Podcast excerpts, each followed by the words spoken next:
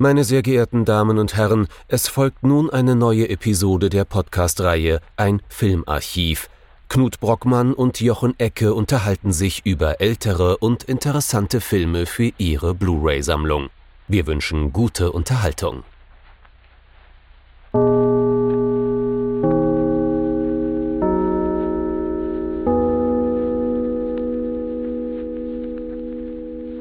Hallo Knut.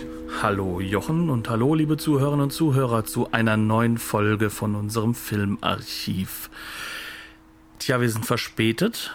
Ähm, es ist November, aber Hashtag Horror-Oktober.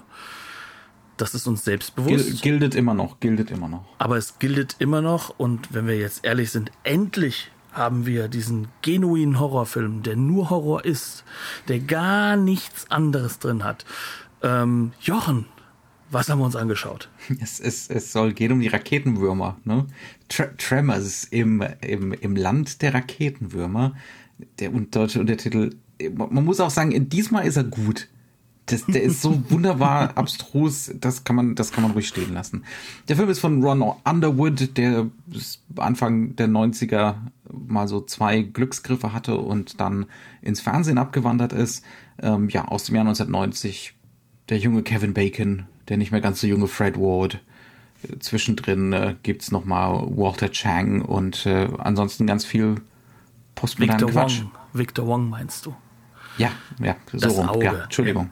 Ja, der Mann, der es geschafft hat, durch Anwesenheit auch viele Filme von John Carpenter einfach nur dadurch sogar schon wieder besser zu machen. Also es ist eine tolle Truppe, die da zusammen ist. Ähm, und man merkt vielleicht schon, das ist so jetzt Jugendkino Knut. Für Knut, genau. Ich habe den jetzt vor drei Tagen das erste Mal gesehen. Wie immer, wie immer war 80er Kino. Jochen hat 80er Kino einfach nicht gesehen und früh 90er äh, aus keine Ahnung warum. Wir werden jetzt rausfinden, ob du was verpasst hast oder nicht. Im Land der Raketenwürmer. Heute Tremors, Bindestrich im Land der Raketenwürmer. Und wie ich mit Schock festgestellt habe, irgendwie einer von neun Filmen, wobei ich nicht weiß, wo die anderen acht herkommen. In gewisser Weise das erinnert mich das an den Film, der, glaube ich, am meisten sozusagen als, als Blaupause diente, nämlich an der Weiße Hai. Also erstaunlich. Wie, wie kann nur, man da noch mehr rausholen? Nur noch mehr Direct-to-Video-lastig. Ne? Also vielleicht eher so Starship Troopers diese ganzen irrsinnigen Starship Troopers Sequels. Ähm, aber gut, ähm, du, du fragst mich jetzt auch gleich nach der, nach der Inhaltsangabe. Es ist ja so ein hochkomplexer Film. Also ja, da müssen wir drüber reden. Es, ähm, es geht um zwei Cowboys. Einmal Valentine McKee, gespielt von Kevin Bacon, und äh, Earl Bass oder Bass, ich weiß es gar nicht ich mehr. Bass sagen. Ich glaube, es ist Bass, äh, gespielt von Fred Ward, die ähm, ja in einem Tal sich als äh, Faktota verdingen, ähm, die also alles machen, was äh, bei den Bewohnern dieses weit abgelegenen Wüstentals ebenso anfällt. 14 Sie, Stück, 14 Einwohner. Riesen 14, 14, wie heißt, wie heißt das Kaff nochmal? Oh, das habe ich jetzt auch wieder vergessen. Ja, äh, die, die, die übliche Ironienummer mit Paradise oder dergleichen. Ne? Ähm, jedenfalls, die beiden sind da sind da als, ah, ja, ist klar, äh, sind da als äh, Faktotum unterwegs, Faktota, haben aber eigentlich keine Lust mehr und würden gerne äh, in die nächstgrößere Stadt wieder umziehen. Da, dabei wird ihnen allerdings ein Strich durch die Richtung, die durch die Rechnung gemacht, ähm, weil im Tal plötzlich die Raketenwürmer auftauchen. und äh, ja, das kann man sich so vorstellen wie ähm, Würmer, die unter der Erde unterwegs sind und dabei sehr schnell. Deswegen fiel den deutschen Untertitlern damals genialerweise Raketenwürmer ein. Und äh, diese Raketenwürmer, vier an der Zahl, nicht wahr, fangen jetzt an, die Bewohner des Tals zu dezimieren. Die äh, Straße raus aus dem Tal ist äh, ruckzuck mit Geröll zu. So dass äh, auf ja allerdings auf mäßig überzeugende Art und Weise mehr Geröll war halt nicht drin im, im Budget. Jedenfalls äh, der Gestalt, dass man natürlich im Auto nicht mehr abhauen kann. Das heißt, äh, nach einer Weile erkennen die Bewohner dieses Wüstentals der einzige Ausweg führt in die Berge, denn äh, die Würmer kommen natürlich mit dem Sand der Wüste gut klar, aber Felsen, Felsen, das geht nun wirklich nicht. Und damit sind wir auch schon beim ersten Punkt der Analyse angekommen, Regeln. Und vor allem klare Regeln und mhm. klare Regeln, die sich variieren lassen. Das ist somit das Zentrale, was in diesem Film eigentlich drin ist. Mhm. Ähm, du hast im Vorgespräch so wunderbar gesagt, das ist so ein perfekter Bordwell-Erklärfilm. Ja, ja. Dem, an, Dass der, den man nicht entdeckt hat für sich, ist erstaunlich. Vielleicht hat er das, aber er durfte es nicht zugeben, innerlich vor sich mhm. selbst. Ähm, ja, das ist ein Film, der ist, zumindest aus meiner Sicht, ohne sein Vorleben, die Filmhistorie nicht denkbar mhm. weil er von einem Publikum ausgeht, das glasklar weiß, so funktioniert Kino. Und so funktionieren Filme dieser Vor allem Art. Genre-Kino. Ne? Genau. Äh, und äh, so hat das in der Vergangenheit schon mal funktioniert. Erstmal in den 30ern bei Universal und dann in den 50ern wieder mit den ganzen Creature Features. An die er sich natürlich deutlich anlehnt als Creature absolut. Feature, ne? Ähm, und jetzt kommt's halt wieder. Nur diesmal kommt's wieder und man ist sich gnadenlos bewusst, dass es eben so ein Wiedergänger ist. Genau, es ist sozusagen die Hipster-Variante, äh, würde man jetzt modern sagen. Also das ist die Variante, die man zwar genießen kann, aber nie und nimmer ohne Ironie. Das heißt mhm. also, man kann diesen Film gar nicht gucken, ohne sich nicht selbst auch dessen gewahrt zu sein, dass es eigentlich ein kleiner, dreckiger Film ist. Und der Film beginnt damit, dir zu sagen, übrigens, ich bin ein kleiner, dreckiger Film und ich habe Spaß dabei. Und genau das ist der Aufbau, der damit reinkommt. Es geht nicht darum, irgendwas neu zu erfinden, ganz im Gegenteil, sondern es geht darum, die Sachen, die schon da sind, die bekannt sind, zu variieren, neu zu kombinieren, dich in Erstaunen zu versetzen, aber dir auch gleichzeitig immer wieder zu sagen, du weißt selbst, ich habe kein Budget, du weißt selbst, ich bin ein kleiner Kinofilm und jetzt lass mich dich auch mal überraschen, was ich da noch rausholen kann.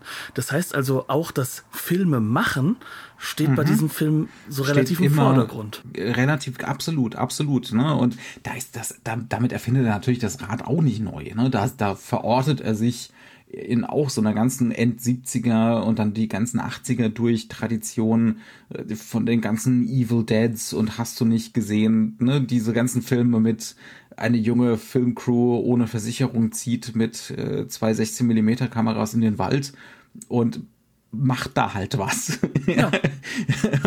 also da genau in diese Tradition gehört der. Ne? Genau. Vielleicht hat er mit Sicherheit ein bisschen mehr Budget als jetzt der erste Evil Dead oder derartiges.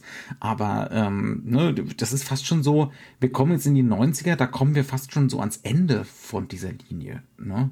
Genau, das, also du das ist so das, das Auslaufen von dieser speziellen Spielart 80er Kino. Und es ist gleichzeitig auch so eine Art Film, der zeigt, dass das Ganze auch nicht mehr, wie soll ich es ausdrücken, so diese intellektuelle Wertigkeit hat, die in den 80ern teilweise auf das Kino übertragen wurde. Also mhm. ähm, wir bleiben ja noch im Groben, wir gehen ja gleich ins Detail, denke ich mal, aber so im Groben gesagt. Ich wollte ähm, heute lieber oberflächlich bleiben, Knut. Ich bin, ich bin zu müde für Details. Ah, das klappt schon. Ähm, wir nehmen das an einem Montag auf. Das ist natürlich nicht so, wie wenn man so, wir sind nicht so viril und, und so fit wie an einem Samstag oder so. Ähm, auf jeden Fall um im Groben zu bleiben, woran erinnert einen das so ein bisschen? Das erinnert so ein bisschen daran, wenn David Lynch sich gar nicht mehr ernst nimmt. Das heißt also, diese Spielart von David Lynch Kino, die er ja auch mit den 90ern irgendwann ablegt, ne? Ähm, ich würde sagen, Wild at Heart ist so einer der, der großen dieser Art und Weise, ähm, dass er hingeht und ein Pastiche schafft, das ironisch unterlegt und uns gleichzeitig aber diese Leseanleitung immer wieder wegzieht und uns jedes Mal wieder sagt, okay, und jetzt bau dir das neu zusammen anhand dieser Regelwerke, aber nicht auf Genre und allein bezogen, sondern da ist das Ganze natürlich mehr Broad Strokes. Ne? Mhm. Da, da, kommen dann natürlich noch ganz andere Methoden dann mit rein. Äh, da hast du dann so, so Thematiken, die ganz woanders gelagert sind. Ne? Also sprich zum Beispiel, dann, dann kommst du mit Peter Greenaway, der natürlich da auch eine Rolle spielt.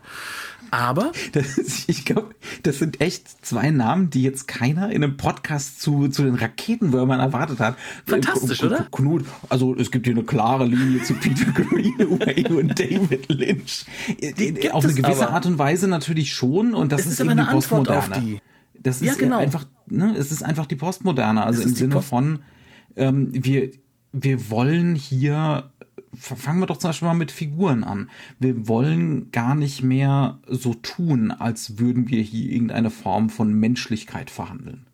Ne? Also auch selbst das, das, das hochkodifizierte und künstliche klassische Hollywood-Kino hat äh, in so einem modernistischen Sinn irgendwie den Anspruch, zumindest in den besseren Filmen, äh, über Menschen zu reden und über das Menschsein ne? ähm, das irgendwie äh, zu verarbeiten ähm, und zu repräsentieren. In diesem Film hier kommen keine Menschen vor. Es gibt hier keine Menschen. es gibt, es gibt Typen. Ne? Also wir haben mit Kevin Bacon und mit Fred Ward haben wir so das, äh, der jüngere Cowboy und der ältere Cowboy-Duo. Das kann man am ehesten vergleichen, was weiß ich, mit äh, John Wayne und sein, ne, sein jüngerer Co-Star sozusagen hat auch dieselben Slapstick-Elemente wie in so einem John Ford-Film. Ne, ähm, natürlich und, und, auch genauso deftig wie in einem John Ford-Film. Ähm, wenn zum Beispiel am Anfang äh, sind sie doch mit irgendeinem Jauchewagen unterwegs, ne? Und dann, dann explodiert da das Ventil und äh, ja, dementsprechend sehen sie dann aus. Äh, pff, es ja, hat keinen symbolischen Mehrwert. Nur, es ist einfach nur, Jauche. Genau, es ist einfach Jauche und es ist einfach nur ein billiger Gag. Mhm. Und ähm, bei John Ford kriegt man dann zumindest in der jede, know, es gibt dann eine Szene mit äh, breitem, äh, mit breiter Comedy und dann gibt es eine Szene, wo tatsächlich die John Wayne-Figur äh, Tiefe bekommt und irgendwie abgründig wird und dann gibt's halt wieder breite Comedy. Aber in Tremors gibt's nur breite Comedy. ja? ähm, und, und diese Figuren haben Du, Knut, du hast Einwände, hau rein. Nee, nee, ähm, äh, du hast es auf den Film bezogen, bei den Figuren mhm. ist das so. Aber ja. über die Figuren ist ja wieder eine andere Thematik. Also da, da nimmt er sich schon die Möglichkeiten und die Zeit, ähm, diese Billigkeit dieser Figuren halt auch ein bisschen auszustellen mhm. und, und halt dieses Rollenhafte aber auch dir ja, sozusagen ja. in den Vordergrund zu heben. Also dieser Film hat ja sogar eine, hat ja sogar einen feministischen Moment drin. Also so blöd das klingt. Ja, also wir haben, wir haben im Endeffekt eine ultra effektive Sequenz, in der uns erklärt wird, wie bescheuert Mansplaining ist. Aber nicht auf einer intellektuellen Ebene, sondern wirklich, in your face als Comedy-Moment. Die beiden Kerle streiten sich im Vordergrund. Im Hintergrund hat die Frau schon längst die Lösung gefunden und ist unterwegs. Ne? Also auf, auf dieser Ebene ist das. Auch das ist aber kein, jetzt gar nicht so ein ne, moderner Moment. Sowas hast du auch schon im klassischen Hollywood-Kino. Ne? Also der Film hat irre viel also gerade so in, in Screwball-Komödien ne, ist das ja so das Standardmodell. Die Männer als Idioten und, äh, und die Frauen haben es einfach raus. Ne? Ähm, also der Film hat irrsinnig viel mit klassischem Hollywood zu tun. Ne? Und, und mit dem Bewusstsein und der Kenntnis des Publikums, wie klassisches Hollywood funktioniert. Also ich stehe ja sowieso eher so in dieser, in dieser Logik, dass das Kino der 20er bis, 70, bis, bis, bis 40er Jahre im Endeffekt ja intellektuell und was das Rollenverständnis angeht, erstaunlicherweise viel besser war. Und die 50er haben ja, ja. bis in die 80er alles kaputt gemacht. Also ähm, deswegen passt das auch ganz gut. Ne? Was ich damit nur sagen wollte, und das ist das Einzige, was so zentral ist, ähm, du hast mit allem recht aber nicht mhm. der Film ist breite Comedy, sondern die Figuren als platte Abziehbilder sind breite Und die Comedy. werden ausgestellt als genau. solche. Ne? Die werden einfach ausgestellt als solche.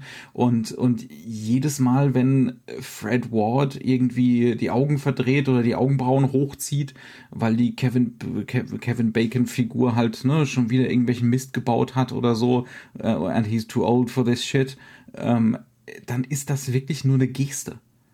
Ne? Also das hat keine das ist kein, das hat keine Tiefe in, in diesem Augenblick. Ne? Das ist einfach, äh, das ist einfach entleert jenseits von ähm, dieser, dieser rein konventionellen, ja, ja, ne, lass den, lass den Jungspund da halt machen.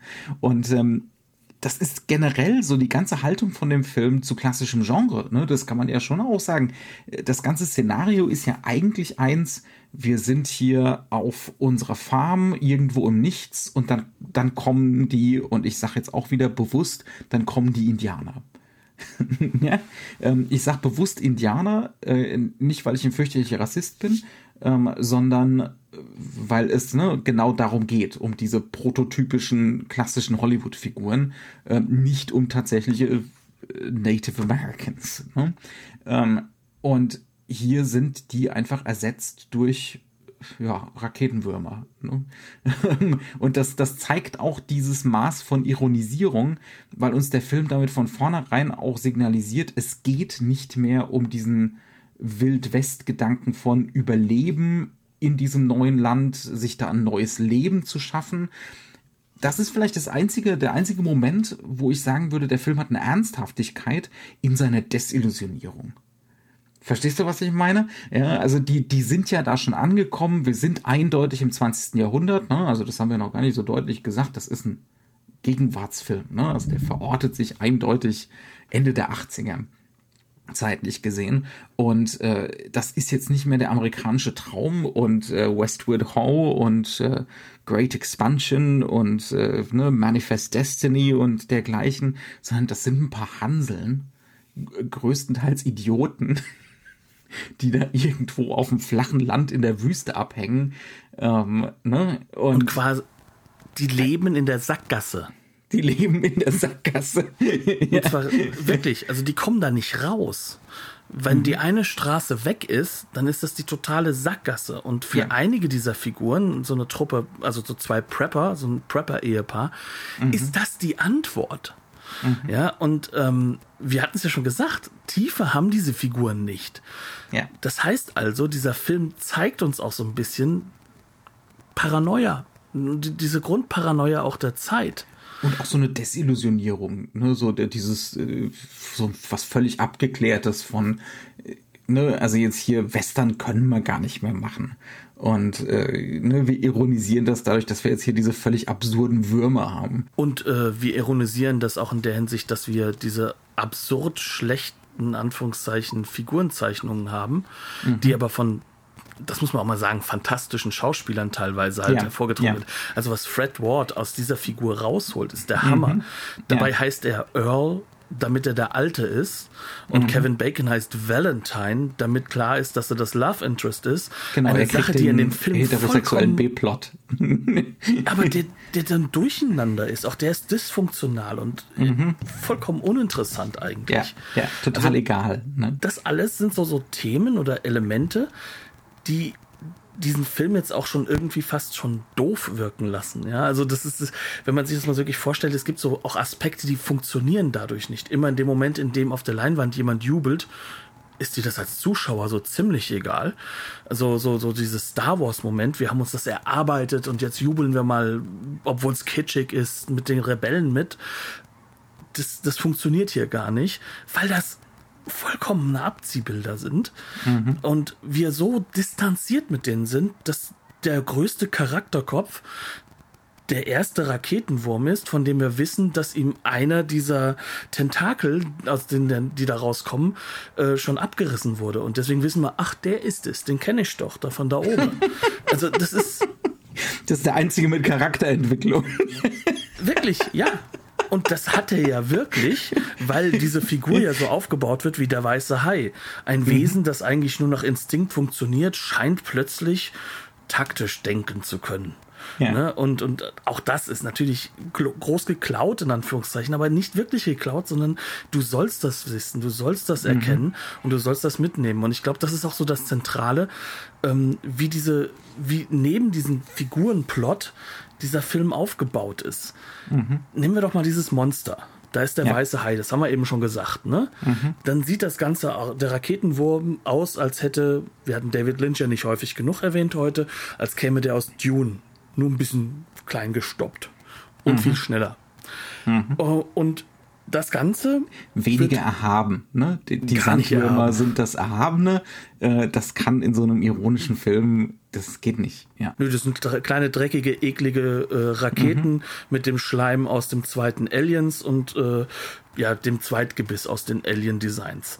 Also, das heißt, wir haben diese Elemente, das sind Pastiche-Elemente, die sind zusammengezogen mhm. worden, aber sie sind auch zusammengezogen worden, damit wir wissen, ah, wir sind in diesem Regelkorridoren drin. Ne, mhm. Ne? Sprich, ja ja. Äh, dieses Wesen ist nicht tot, wenn wir etwas das davon ist, das, das sind ja Signale, genau. Das sind Signale ans Publikum auch. Ne? Ja. Das ist ja nicht nur zusammengeklaut, sondern das ist ein äh, Ne, die, die Erwartungshaltung und äh, die Hypothesenbildung des Publikums kanalisieren. Ne? Genau. Ja. Und das ja. nicht mehr auf der Ebene, sage ich mal, die noch in den frühen 80ern der Fall ist, also nicht mehr so wie bei Wes Craven oder wie bei John Carpenter. Äh, das heißt also, diese Hypothesenbildung soll auch wirklich in Horror oder auch in, in Transgression, in Terror oder mhm. sowas sich umwandeln. Da hat es ja auch was Existenzielles oft. Ne? Genau, weil da sind die 70er, die spielen ja noch mit rein. Ne? Existenzielle, ne? ja, ja. Genau, gerade bei, bei den beiden halt, ne? Mhm. Sondern hier geht es dahin, diese Ironie, ja, du sollst einen Schockmoment haben, du sollst unerwartet irgendwann mal was mitbekommen, wo der Film deine Hypothesenbildung wirklich in die richtig falsche Richtung leitet und das mhm. bewusst macht. Ja. Aber sonst soll da keine Spannung drin sein, sondern die Spannung soll sein, habe ich recht oder habe ich nicht recht? Genau, wie geht's jetzt weiter? Ne? Aber wirklich im Sinne dieses Regelwerks. Ähm, und das basiert darauf, dass wir eben die Exposition, wie die Monster funktionieren, nur so tröpfchenweise bekommen. Ne? Das genau. ist die klassische distribuierte Exposition. Am Anfang kriegen wir im Prinzip nur die Zungen gezeigt. Wir wissen das nur noch nicht. Ne? Ähm, und ähm, dann erst nach einer Weile gibt's dann eben die Enthüllung, die Würmer an sich sind ja wesentlich größer. Ne? Und dann gibt's die Enthüllung, äh, mit Felsen kommen die nicht klar. Und da können die offensichtlich auch nicht hochhüpfen. Die müssen im Sand bleiben. Ne? Und dann gibt's dementsprechend ein Setpiece mit Stabhochspringen von Fels zu Fels. Ähm, und so weiter und so fort. Ne? Ähm, und dann gibt's halt immer neue Eskalationsstufen oder immer neue äh, ja, also Set-Pieces, die darauf aus, aufbauen, dass eben einigermaßen folgerichtig auf Basis von diesem Grundset, ne, auf die Basis von diesem Grundschema von diesen Viechern ähm, neue Situationen entwickelt werden. Und wie du es eben schon gesagt hast, ne, für uns ist dann einfach die Frage, wir raten mit, was, was können die und was können sie nicht. ähm, und mal waren wir überrascht und mal waren wir bestätigt drin. Und das ist der Spaß an diesem Film. Dieses wirklich völlig blank offenliegende der, der narrativen Strukturen, der Erzählstrukturen. ja. Und ähm, gleichzeitig dieses blank offenliegende, wir wissen, dass das inszeniert ist. Ja. Das kommt ja noch hinzu. Also mhm wir haben jetzt noch gar nicht groß über die Kameraarbeit geredet und ja, über den. Ton, über die Musik. Hat einen Grund.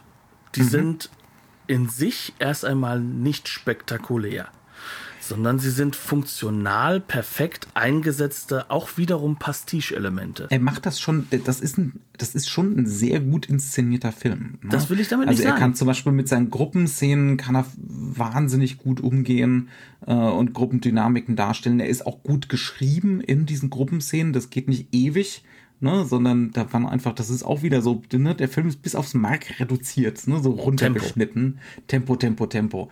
Wenn es jetzt hier irgendeine Szene gibt, wo sich die Gruppe austauschen muss darüber äh, und eigentlich abstimmen muss, was ist unsere nächste Handlung? Ne? Wie machen wir jetzt weiter auf Basis unseres unseres Wissensstandes über diese Viecher. Ne? Dann könnte das jetzt natürlich ne, zehn Minuten gehen oder so und äh, tiefe Charakterentwicklung offenbaren. Nee, aber der Film ballert da einfach so durch. Ne? Er ballert ähm, durch und er macht noch irgendwelche Subsequenzen, die in, in den Background geschoben werden, sodass ja. du immer Tiefe im Bild hast. Also mhm. du hast selten, also ja. bei den Mise-en-Scène-Sequenzen hast du selten eine Plattheit. Mhm. Ähm, was ja auch schockierend schlimm wäre bei einem Film, der in der Wüste spielt, weil dann hättest du ja gar kein Tiefenelement mehr. Mhm. Ähm, aber was ich ja meinte, ist halt eher so. Also ein Film wie, wie der wäre heute äh, größtenteils halt in äh, Nahaufnahmen inszeniert. Ne? Und dann Schnitt, Schnitt, Schnitt, Schnitt, Schnitt. Und tatsächlich diese Gruppendynamik-Sachen sind hier ganz häufig so auf Mise en scène gebaut und nicht gar so sehr auf, äh, auf Schnitt. Ja. Was der Film aber auch benötigt, denn es geht mhm. ja um Raum und Nichtraum. Das mhm. heißt also, er will uns ja vermitteln, hier ist viel Raum, aber das meiste davon ist für dich nicht mehr nutzbar. Du mhm. kannst eben nicht laufen. Es ist im Prinzip äh, 90 Minuten lang The Floor is Lava. Genau. Ne? Ja. Und das ist, ja. und das Witzige ist, es ist genauso mit diesem simplen, ja, wie soll ich sagen, Regelwerk, dieses mhm. simple mhm. Grundregelwerk, das dann unglaublich viel Spaß ja. und verschiedene Motiviken erlaubt. Ne? Also das, das, das fängt mit den klassischen Sachen an. Wie repräsentieren wir eigentlich einen Raketenwurm, wenn wir ein relativ geringes Hollywood-Budget haben? Also und ja keine so, Computergrafik. Und keine Computergrafik. Aber wie inszenieren wir das? Auf der einen Seite, damit uns das Publikum mit dem Monster durchaus ernst nimmt, mhm. aber auf der anderen Seite, dass dieses Monster trotzdem auch dafür steht, wir haben gar nicht so viel Geld, es zu zeigen. Und du rätst jetzt mit, wie wir jetzt drumherum kommen, weil du kennst mhm. diese Situation. Ja. Und da kommt diese ganze Geschichte der 50er Jahre mit rein. Mhm. Dieses so, ich habe eine riesige Spinne, ja, die kann ich zeigen, das ist eine kleine Spinne, die irgendwo auf ja, die ich hochziehe, ne? Mit einem Makroobjektiv. Genau, mit einem Makroobjektiv. ja. Und ja. dementsprechend, immer wenn Menschen im Bild sind, muss ich sie repräsentieren. Und genau so arbeitet der Film das auch ab. Und der weiß, dass du das alles aus dem Fernsehen kennst, seitdem du fünf Jahre alt bist. Mhm. Und äh, das macht es dann so faszinierend. Dann werden so Sachen gemacht wie, ich kann aber nicht ein zweites Mal den gleichen Effekt nutzen. Das heißt also, wir haben eigentlich von einer der Figuren, der Rhonda LeBeck, gespielt von Finn Carter, das ist ja die Großkopferte, das ist die Intellektuelle, die Studentin, die soll im Hintergrund Seismographen überall überprüfen. Logisch, denn Seismographen bedeuten, wir können jetzt sehen, da kommt ein Monster. Wir fühlen das, weil es in den Boden reingeht. Der Film macht das sehr selten, mhm. sondern er versucht das fast zu vermeiden, weil es ist ja zu billig es ist ja, du weißt ja, was ich damit machen will. Also ist es eher eine Ablenkung. Und mhm. dann geht man auf andere Methoden. Dann geht man hin, ja, okay, Bodenplanken, die einmal nach oben explodieren, wenn das Viech auf dich zukommt. Machen wir genau einmal. Das mhm. zweite Mal machen wir das mit ähm, Planken von einem Zaun, die in der Seite drin hängen. Das dritte Mal suchen wir uns wieder was anderes aus. Mhm. Hauptsache, wir wiederholen uns nicht ja. und machen dem Publikum klar, jetzt überleg mal, was können wir das nächste Mal machen? Und irgendwann plötzlich zeigt er doch das Monster und es sieht gar nicht mal so schlecht aus. Also mhm. für die Verhältnisse. Weil es genau dosiert ist. Ne? Er weiß ganz genau so, hier machen wir es und jetzt muss es auch passen.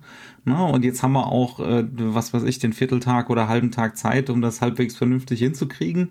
Ja, absolut. Also es ist alles ganz, ganz, und das muss man wirklich sagen. Also da ist er wirklich total präzise austariert. Ne? Ähm, er weiß ganz genau, ich, ich darf das nicht versemmeln und deswegen lieber so wenig wie möglich zeigen. ähm, und dann die paar Male, die man es tatsächlich sieht, sind entweder Comedy und dann ist es auch okay, wenn das Viech, das ist dann meistens, wenn die Viecher tot sind, ne? Ähm, und dann gibt, ist das einfach nur Matschepatsche und eklig und so und dann geht es genau um die Ekeleffekte ähm, und dann darf das auch dämlich aussehen. Hauptsache ähm, Schleim. Und, und genau, und die anderen paar Male, ne, ähm, da stellen wir einfach sicher, dass die drei, vier Sekunden, die man zieht, dass die einigermaßen überzeugend sind. Und ansonsten kriegen wir halt, und du hast es schon gesagt, ne, wir kriegen so im Prinzip so, so ein Best-of 80er Jahre Horror-Action-Film. Also zum Beispiel immer wieder diese schnellen Kamerafahrten direkt am Wüstenboden entlang, wie der Staub auf, aufgewirbelt wird. Ne? Also wir sind eigentlich diese Würmer in diesem Moment. Oder das Böse. Laut Evil mhm. Dead ist das die Evil das, die Evil Cam, ganz genau, ne? Hier eben nur, da ist es jetzt eben die Worm Cam sozusagen. ja, ähm, also diese ganzen, und das macht er sehr gut, aber er findet jetzt nicht wirklich selber was neu. Ne? Also das ist so ein Best-of und es ist ein ganz bewusstes Best-of und er spielt damit sehr geschickt. Ähm, aber es geht auf, also es, er ist auf jeden Fall kein Sam Raimi, der alle zwei Sekunden einen neuen Kameratrick erfindet. Er kommt auch nicht direkt von der Uni.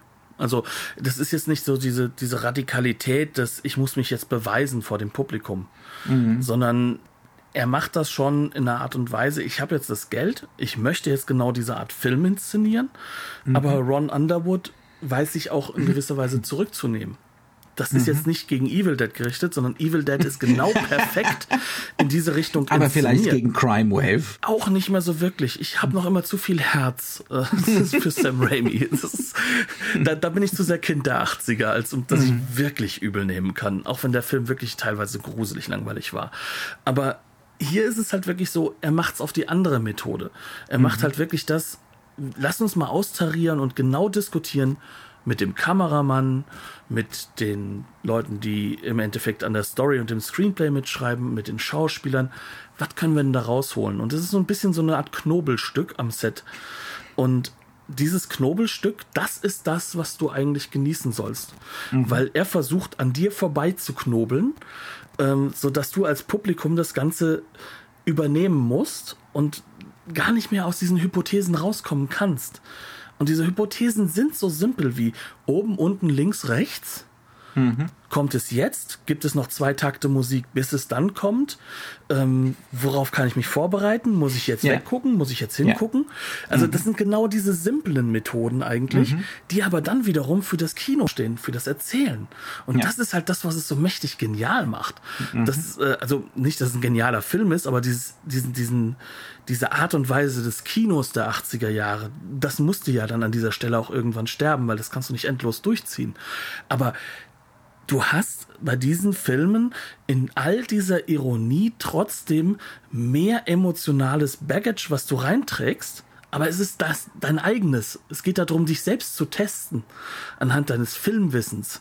Mhm. Und dann kommt dann auch diese Katastrophe dabei heraus, dass dann Direct-to-Video-Filme so ernst genommen werden, dass ich auf Wikipedia einen, einen ja, einen Flipchart finde darüber, wie, wie, wie diese Raketenwürmer ja. sich entwickeln. Ja, verdammte Sch Punkt, Punkt, Punkt. Was für ein Quatsch. Das, das ist ein Mini-Monster, das dich erschrecken soll in einem kleinen, gemeinen, klaren Film. Da ist nicht mehr. Da sollte auch nie mehr sein. Da, da sollte auch nie mehr draus kommen. Das alles andere, was dahinter kommt, ist äh, finanzielle Opportunität und es wird ja. ernst genommen, als ob daraus. Ja, aber, aber lass, lass den Leuten halt ihre Serialität. Wenn, wenn sie die Serialität haben wollen ist und, okay. äh, und das und diesen, diesen mittlerweile stark behafteten Begriff von Worldbuilding ne, ähm, dann sollen sie das eben haben. Äh, ich brauche es auch nicht, ne? also insbesondere nicht für die Raketenwürmer, aber äh, wenn, wer das unbedingt haben möchte, der kann das gerne haben. Was ich ganz gut finde, ist, an dem Film kann man auch diese Idee von extrinsischen und intrinsischen Erzählnormen ganz gut festmachen. Ne? Also der das ganze ist heute Film, ein Bordwell-Seminar. Das ist der ganze, ja, ja, du könntest echt nur ein Semester nur den Film machen und dann jeden einzelnen standardformalistischen Punkt durchwursteln. Das wäre, ne, also könntest wirklich, das wäre echt mal Film, Einführung in die Filmanalyse mit den Raketenwürmern. Es ist halt Formalismus. Dieses Kino ja. ist Formalismus. Nicht also nur im Sinne der russischen Geschichte, sondern es ist nur noch Form. Das ist eben schon gesagt, wir haben einen Film, der führt sein komplettes Regelsystem ein innerhalb von 20, 30 Minuten. Ne? Und äh, dann ist das fest etabliert. Das sind das sind Regeln, die im Prinzip, die hat der Film nicht erfunden, sondern das sind Regeln des klassischen Hollywood ne, und des klassischen Horrorfilms. Da, er dichtet da nichts Neues dazu oder so, ne? Er variiert nur das wären die extrinsischen Normen. Ne? Also die Erzählnormen, die der Film von außen aufnimmt und die der Film bedient. Und dann geht's einfach darum, wie kann ich das für den Zuschauer ansprechen und unterhaltsam arrangieren. Ne? Also wie kann ich intrinsische eigene Erzählnormen auf Basis, auf Basis dieser Normen von außen schaffen. Ne? Du hast es eben schon gesagt, äh, muss ich jetzt links gucken, muss ich rechts gucken, äh, kommt der Jumpscare äh, mit, äh, mit dem Soundtrack oder ohne Soundtrack und so weiter und so fort. Ne? Das ist der Spaß dran. Und dann ab und an gibt's halt so ein oder so, so gegen Mitte hin, ne, gibt so dieses erste Crescendo, wo wir tatsächlich mal überrascht werden sollen. Und ne, da, aber das ist immer noch dasselbe Regelwerk, nämlich wir sind dann im Dorf in diesem 14 Einwohner Kaff und wir wissen die ganze Zeit schon, der Boden ist aus Lava. bloß nicht den Wüstenboden betreten. Jetzt sind sie aber alle auf dem Dach des hiesigen Krämerladens, Mini-Supermarkts. Ne? Und plötzlich wird das Dach zum Wüstenboden. Und ja. richtig effektiv inszeniert. Also ja, das wird ja. wirklich so nur noch wie wobbly wibbly. Also als wäre das ein Wasserbett. Ne? Und das ist wirklich practical. Also das ist wirklich das Dach von diesem gar nicht mal so kleinen Laden, ne? ähm, dass das da auf und ab wahrscheinlich mit irgendeiner Hydraulik oder sonst irgendwas bewegt wird. Ähm, und das ist super effektiv. Und das ist dann so ein Moment, wo man als Zuschauer plötzlich überrascht ist. Und ich glaube auch, wo man dann so Freude empfindet im Sinne von, ah, es ist dasselbe Regelwerk, aber ich bin jetzt mal für einen kurzen Moment überrascht, weil man das ja auch so machen kann.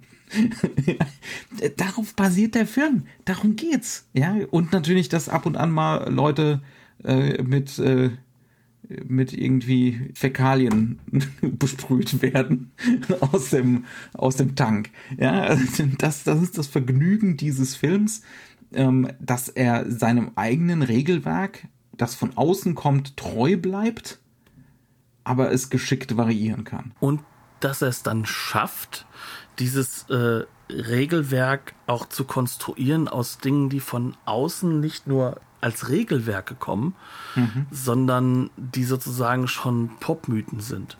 Mhm. Auch das ist so, so, so glaube ich, das, was nochmal so dieses 80er, 90er Jahre Ding machte. Es ist Pop. Ja. Es, und das Interessante ist, als ich den Film das erste Mal gesehen habe, ähm, ZDF Erstaufführung oder sowas, ne? Da konnte ich das gar nicht wissen, da war ich noch gar nicht so weit. Mhm. Da war das für mich definitiv kein Pop, weil ja, ich hatte schon einige Filme gesehen, aber Steven Spielberg war der einzige Held, den ich kannte. Ähm, ich war gerade so am Anfang, Filmfan zu werden. Da konntest du das nur leicht spüren. Und ganz ehrlich, ich fand den Film damals toll, aber irgendwie auch langweilig. Und jetzt ist diese Langeweile weg weil mhm. dieser Pop im Kopf ist, weil mhm. genau diese Elemente nachgeholt wurden, ne? diese, diese 80er Elemente, die, die, die so auch einfach im Horrorkino dieser Zeit festgehangen haben, ne? Ähm, aber nicht nur Horrorkino, sondern halt auch dieses Western neu erfinden müssen, was diese mhm. 80er Jahre so unglaublich ausgemacht hat. Der Western ist tot, es lebe der Western. Ähm, mhm. Wie mache ich das? Und da kommen dann so Sachen rein wie, wir haben das Vehikel der 70er Jahre, wir nehmen den Road Movie, ähm, mhm. Wir haben andere Vehikel. Wir können Vampire in den Western verbringen. Ne, dann haben wir Catherine Bigelow mit äh, Near Dark. Aber wir können auch hingehen und können sagen, okay, wir nehmen jetzt diesen Western-Mythos und lassen ihn wirklich in einer echten Sackgasse verankern. Ne? Also, du kannst nicht mehr nach Westen, weil du kommst nicht weiter. Fantastisch. Also, das, mhm. das, das kannst du dir aus das kannst du dir eigentlich gar nicht ausdenken, wenn du nicht weißt, was für eine filmgeschichtliche Situation sowohl in den letzten zehn Jahren, aber halt auch mhm. in der ganz großen Filmgeschichte drin ist, weil der Film genau das verarbeitet. Ja, nicht ja. intellektuell und wahrscheinlich auch nicht mal bewusst, sondern einfach, gemacht, ich will Spaß machen. Der Film ist gemacht für Leute, die, äh, ne, was weiß ich, in den 60ern, 70ern noch vor dem Mini-Fernseher gehockt haben und diese ganzen Western gesehen haben. Genau. Ne, Im Gegensatz zu heute, wo man diese ganzen Dinger ja größtenteils nicht mehr kennt, äh, weil das keiner mehr guckt. Ähm, eine Idee, die ich noch hatte, ist, worüber man noch reden könnte, wenn ich den Film gucke, ich habe ich hab das ja schon am Anfang so ein bisschen gesagt, ich äh, habe da so meinen inneren Wolfgang M. Schmidt. Meine innere, die Filmanalyse. Ähm, mit, mit der Ideologiekritik. Der, der springt sofort an und der will sich über irgendwas aufregen äh, in, in einem Film wie diesem. Ja, ähm, und darüber sollten wir uns vielleicht ein bisschen unterhalten, ob das hier funktioniert oder eben nicht. Wir haben doch zum Beispiel, du hast es schon erwähnt, wir haben die beiden Prepper. Die haben den, die fantastischen Namen Bird Gummer und äh, Heather Gummer. Fantastisch. Fantastisch. Bird und Heather. Sie haben sich da ihren, äh, ihren Atombunker gebaut ne, und haben äh, ungefähr 50.000 Waffen an der Wand hängen. Und ähm, sie hatten natürlich recht damit, ne, dass sie gut vorbereitet sind jetzt. Denn äh, dementsprechend können sie jetzt die ganze Mannschaft mit Waffen versorgen. Und sie sind auch diejenigen, die mit ihren Waffen einen von den Würmern zur Strecke bringen. Ist das also, ne, so könnte ja jetzt die, äh, die ideologiekritische Lesart lauten, ist das eigentlich jetzt so ein äh, Film, der eigentlich mit diesen reaktionären Idioten sympathisiert, indem er uns demonstriert, na schau mal, die hatten ja recht. Finden Sie das? Also der Film baut ja auf einer Sache auf, Perestroika ist da. Mhm. Und in der Hinsicht hat er ja schon so ein äh, das Ende der Geschichte Ding am Laufen, mhm. ohne dass er das jemals aussprechen würde. Na klar. Ähm, und da sind dann Prepper, die sind davon ausgegangen, die rote Flut, der mhm. Russe, der steht vor der mhm. Tür. Mhm. Ne? Die ganze Zeit schon. Und darauf haben sich die beiden vorbereitet. Und das Einzige, was ihnen am Ende des Tages hilft, ist eine alte Elefantenflinte, die sie zum Glück aus dem Kolonialismus noch mitgenommen zu haben scheinen. Oh, mh, hm, der innere Wolfgang M. Schmidt springt schon wieder an. Ja, aber, aber das ist der Punkt. Aber der hilft ihnen ja auch nicht. Mhm. Eigentlich hilft ja gar nichts.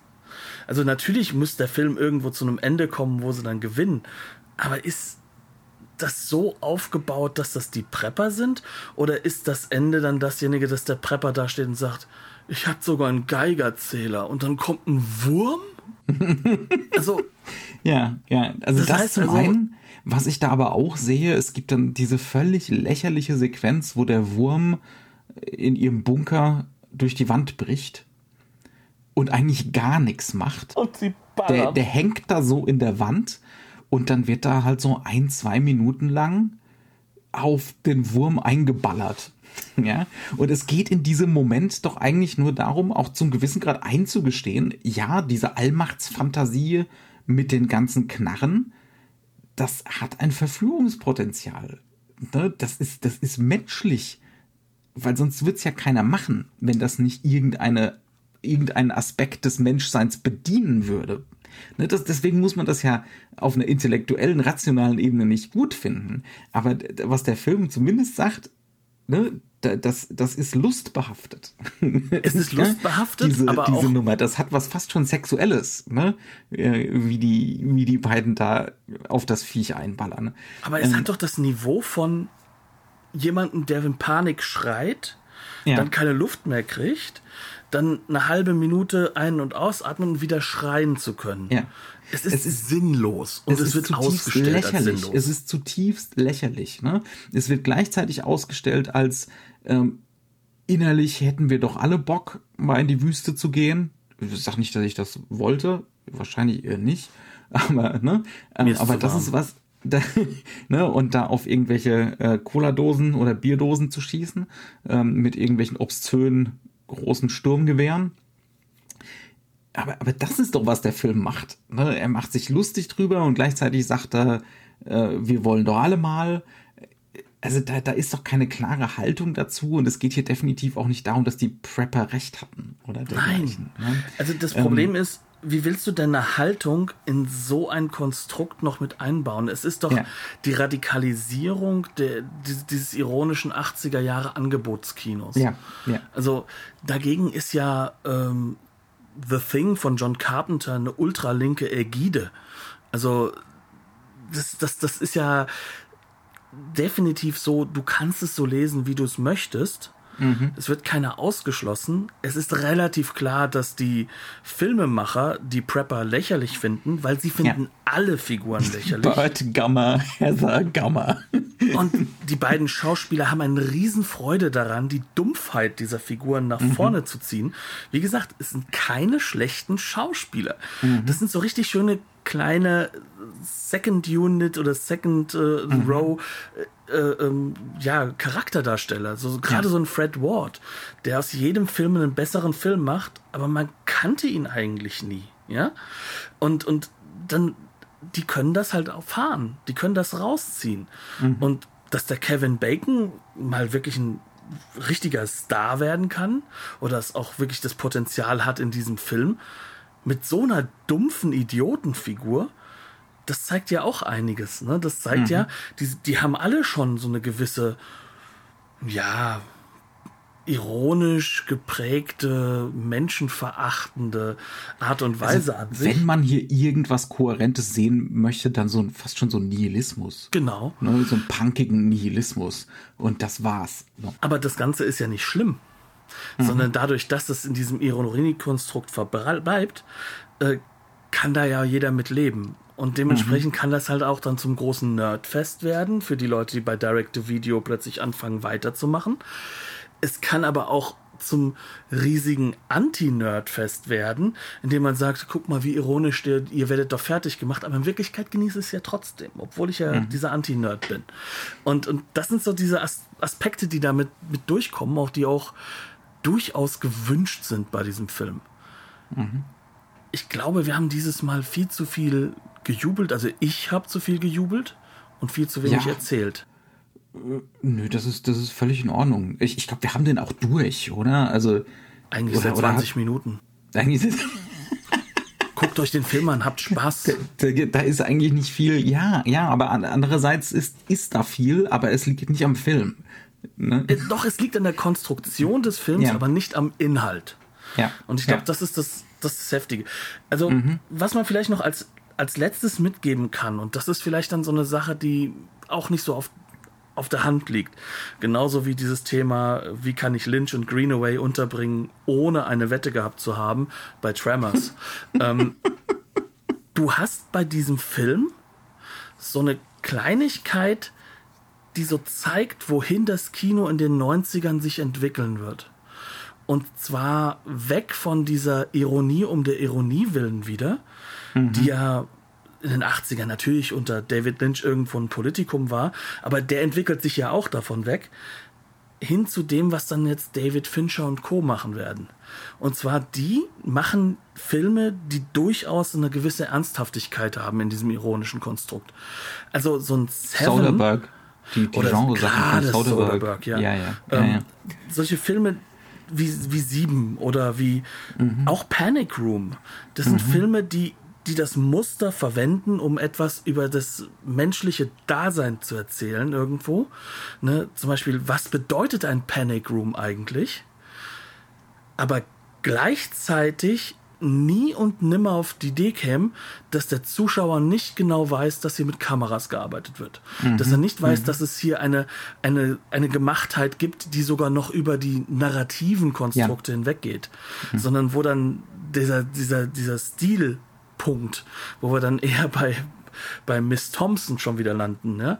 ähm, wo das dann wieder in den Vordergrund kommt und jetzt, das ist so eine Art, ich will jetzt nicht sagen, also Post, Postmoderne ist ja so ein Quatsch, weil die Postmoderne ist ja immer eine Bedingtheit der Moderne in diesem Moment. Aber es ist so das, was dann postmodern übernommen wird, um wieder diesen, dieses Leiden der Moderne, der klassischen Moderne wieder zu implementieren. Mhm. Und ja. das, das, das macht ja so diese Regisseure wie Soderbergh, Fincher. Mhm. Ähm, in in Tremors leidet keiner, weil es keine Menschen gibt. Genau, aber er setzt die Methodiken oder er zeigt die Methodiken, er zeigt, wie weit das Publikum gekommen ist, um mit Gemachtheit ja. umzugehen, dass wir mhm. plötzlich innerhalb des Budgets denken, als Zuschauer. Ja, klar. Ja. Ähm, das weiß dann im Nachhinein halt wirklich so einen David Fincher einzusetzen. Das ist ja nicht so, dass der Mann weg war. Der hat nur in der Zwischenzeit halt viel Fernsehen gemacht, hat viel Musikvideos mhm. gemacht, hat gelernt, wie er ohne Großaufnahme Establishing Shots inszenieren kann. Fantastisch. Aber das ist der Punkt, wo wir jetzt zurückkommen ins Kino. Und wo er jetzt sagt, okay, Jetzt hole ich das Leidende des klassischen Hollywoods, der klassischen Narration, mit diesen neuen Mitteln zurück. Und dieser Film ist sozusagen der Punkt, an dem das beginnen kann. Weil er so mhm. absolut das nicht hat. und so perfekt ja. da drin ist, das wiederzugeben, mhm. danach kannst du an der Stelle gar nicht mehr weitermachen, ohne dass du es langweilig Es geht nicht mehr wirst. ewig so weiter. Genau, ich glaube, das genau, das ist das, was ne, was man so Anfang der 90er da erkennt. Ne? Das, das können wir jetzt noch ein bisschen so machen, aber ewig ist das einfach so nicht drin. Genau. Ist erstaunlich, ne? Ron Underwood hat wahrscheinlich nie gedacht, dass er mit dieser Ägide an Regisseuren, wir haben ja sogar John Ford erwähnt, dass er die in einem Podcast mit drin vorkommt. Aber er hat es auch irgendwie ja. verdient. Auch City Slickers ist ein wahnsinnig unterhaltsamer Film. Ähm, noch eine Empfehlung. Das ist der nächste, den er gemacht hat. so. Jo, ne? Knut, du hast die Disc gekauft. Genau. Ähm, ich habe meinem, also Arrow Video wusste genau, wo sie mich triggern. Und sie haben natürlich eine fantastische Sonderedition mit 4K und allem drum und dran zu einem Film gemacht, der es ja offiziell nicht wert ist, aber der halt einfach auch für jemanden wie mich eine Geschichte hat. Das, das kriegen also, sie sehr das gut darf man ernsthaft in Frage stellen, ne? ob Blu-ray nicht vollkommen gelangt hätte. aber gut. Ja, aber es ist halt auch so, dass es vielleicht sogar da schon zu klassisch wird. Also für mich ist das ein Film aus meiner Geschichte heraus, der passt besser zu diesem Arrow-Video-Logo am Anfang, so wo du diesen ganzen mhm. äh, Video-VHS-Vibe mit drin hast. Das passt fast mehr. Aber lass uns darauf zurückkommen. Ich habe noch kein Extra dieses Films geguckt. Es hat mich bisher nicht interessiert. Ich weiß, sie sind sehr gut, weil es ist von Arrow. Aber es ist vielleicht nicht das, was ich mir erwarte. Das Buch ist wunderbar und wunderschön gedruckt, alles toll, was dabei ist. Und ich rede wirklich von einem Buch, nicht von einem Booklet. Ich habe natürlich die Sonderedition für 40 Pfund gekauft. Ich bin also, so da einfach. Da ist dann die Serialität wieder in Ordnung. Ich sehe schon. Ähm, genau. Das warum, ist, ist so warum einfach sollte man ein Buch über die Raketenwürmer schreiben? Nein, das sind ja nur Bilder und ein paar kleine Mini-Essays. Aber es ist schön mhm. in der Hand liegend. Es ist halt einfach auch nur noch das Objekt. Passt zum Film wiederum. So, ähm, Jo. Wo wir beim Thema Serialität waren. Ich würde gerne mhm. noch eine kleine Ankündigung mit uns beiden es, hier es machen. Es geht seriell weiter. Hoffentlich nächste Woche. Genau. Ähm, die eine Serie bricht ja, Hashtag Horror-Oktober. Und die andere Serie, die, glaube ich, in Sachen deutschen Podcasts nur wir kennen, nämlich Hashtag November. Und wir haben dieses Mal voll auf Serie gesetzt, oder? Ja, also wir haben vor, es gibt von, äh, von Indicator diese äh, vier Boxen mit sehr vielen von den äh, Noir-Filmen, die äh, Columbia gemacht hat. Wir heißen ja einfach einfach Columbia Noir. Und wir wollen uns da mal ein paar Sachen rauspicken und uns einfach ein Bild schaffen, hoffentlich mit unserer Hörerschaft zusammen, was denn Noir über die 40er, 50er, da sind noch ganz viele Filme aus den 50ern dabei, bei, im, in diesem speziellen Studio bedeutet hat jenseits von Gilda. Und was Noir als Serie ist. Ne? Also mhm, es heißt genau. also, wie wird mit diesen Mustern über viele Filme hinweg umgegangen und trotzdem immer wieder mhm. Neues zu erzählen, aber innerhalb eines, ja kann man schon sagen, stilistischen Kontexts, mhm. der auch Erwartbarkeiten Stils, ne? Ja, ja. Das heißt, es baut so ein bisschen auf unsere Film Noir Special auf Wer es noch nicht gehört hat, darf es gerne noch mal hören.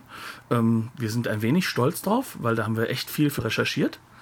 Ähm, ja, und danach geht es nicht darum, dass es die perfekten Filme sind, sondern im Gegenteil. Es geht ein wenig um filmarchäologisches mhm. Begehen und dabei feiern, dass das auch ähm, im Indicator mitmacht und dabei für uns selbst im Hinterkopf sagen, wo wir Filme, wieder dabei die sind. wirklich ne, als Serie interessant werden. Genau. Nicht als also, einzelne Werke für sich. Ne? Also wirklich mal diese Werkhaftigkeit auflösen und, und, und schwarze Serie wirklich als Serie denken. Das sind Filme, die gehören in eine Box. Punkt. Mhm. Und natürlich rechtfertigen wir uns auch, dass wir uns vier sehr teure Boxen aus England importiert haben. Nur für diesen einen November, für nichts anderes, nur für euch. Wir sind alles nur Opfer für diesen Podcast. Nee, ähm, ganz im Ehrlich, äh, es, ist, es ist genau das, was Podcasts äh, äh, hervorbringen können, dass man sich dann doch mal, ja, sag mal hinlässt, dann wirklich mal so, so eine Reihe durchzugucken. Also ich habe noch mhm. nicht alle durch, ich bin ehrlich, aber einige davon, die gehen ja auch nur 60, 70 Minuten teilweise. Ne? Also darum wird es gehen im November. Ähm, wenn ihr die Boxen nicht habt, ihr könnt, glaube ich, trotzdem viel Spaß an, an dem Podcast haben. Ähm, ich glaube, die Filme muss man nicht alle gesehen haben. Weil es natürlich wie immer qualitativ sehr hochwertig wird. Sehr hochwertig. Ja, vielleicht auch eher, weil es nicht darum geht, nur diesen Film zu erzählen. Ja, ja. Jetzt bin wir, ich wir reden uns um Kopf und Kragen. Wir haben, wir haben, jetzt eindeutig angekündigt, was wir im nächsten Monat machen. ne? Und äh, ja, wird, wird ganz hervorragend. Genau. Gehabt euch wohl. Habt eine gute Zeit. Sorry, dass wir eine Woche ausgefallen sind, aber das war jetzt ein echter Horrorfilm. Bis dann.